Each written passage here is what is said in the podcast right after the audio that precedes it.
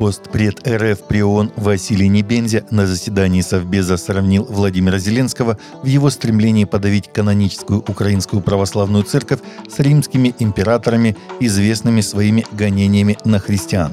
Президент Зеленский, начав свою карьеру как комик и шоумен, обещал принести мир на Донбасс, а вместо этого развязал новый виток эскалации, приведший к текущему конфликту – Сейчас же, похоже, задумал сравняться недоброй славой с известными римскими гонителями христиан, императорами Клавдием, Нероном, Трояном и Диоклетианом, сказал Небензя.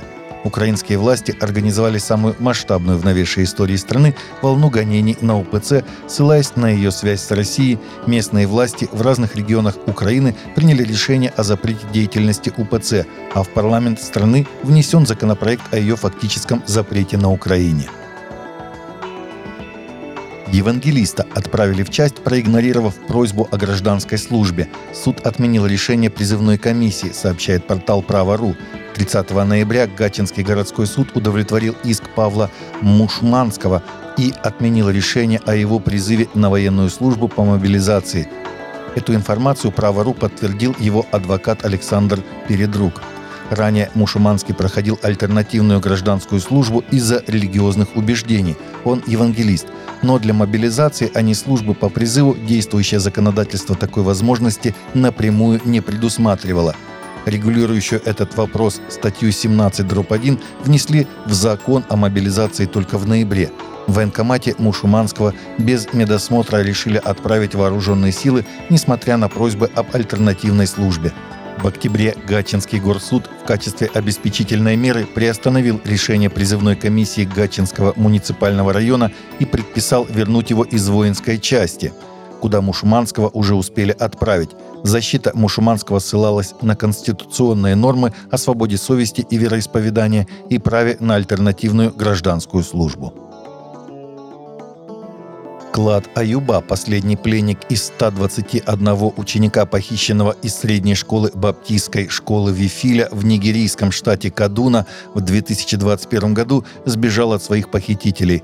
Его побег положил конец мучительному испытанию, длившемуся более двух лет – 5 июля 2021 года вооруженные радикализированные пастухи Фулани ворвались в школу, расположенную недалеко от метрополиса Кадуна, похитив 121 ученика – в последующие месяцы студентов освобождали группами по мере удовлетворения требований о выкупе. Однако Аюба, которому на момент похищения было всего 12 лет, оставался в плену.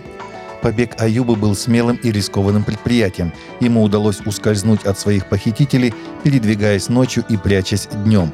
Его путешествие привело его к охотникам, которые помогли ему добраться до родного города. Воссоединение с семьей было неожиданным и эмоциональным. Его мать не знала о его побеге, пока он не появился на пороге ее дома. Со следующего вторника несовершеннолетние в Италии больше не должны иметь возможности просматривать порнографию на своих смартфонах. Такова цель нового закона, который вступает в силу на следующей неделе. Что изменится? Новая директива итальянского регулирующего органа связи АККОМ требует, чтобы все телефонные провайдеры устанавливали автоматический фильтр для сим-карт, зарегистрированных на детей младше 18 лет – этот фильтр предназначен для блокировки контента, который считается опасным для несовершеннолетних, пишет HD Block.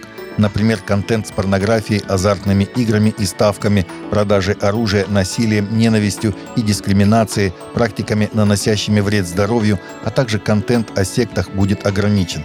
Кроме того, несовершеннолетние больше не должны иметь возможности пользоваться интернетом анонимно, чтобы они не могли скрывать свой возраст. Режиссерский тандем, стоящий за такими религиозными фильмами, как «War Room», «Комната войны» и «Overcomer. Победитель», анонсировали свой следующий фильм, который называется просто «The Forge» — «Кузница», сообщает Кристиан Хедлайнес. Алекс и Стивен Кендрик, братья, режиссер и продюсер, рассказали, что новый фильм будет посвящен темам наставничества и ученичества и выйдет на экраны в августе 2024 года – их брат Шеннон является операционным директором компании Kendrick Brothers. В фильме «Кузница» будут присутствовать персонажи из фильма «Комната войны», который в 2015 году занял первое место в прокате. В нашей культуре очень многие люди говорят, что верят в Бога, но их хождение с Богом очень вялое и половинчатое, сказал Стивен Кендрик. Этот фильм подтолкнет вас, ободрит и вдохновит на то, чтобы быть во всеоружии ради Христа. Таковы наши новости на сегодня. Новости взяты из открытых источников. Всегда молитесь о полученной информации и молитесь о страждущих.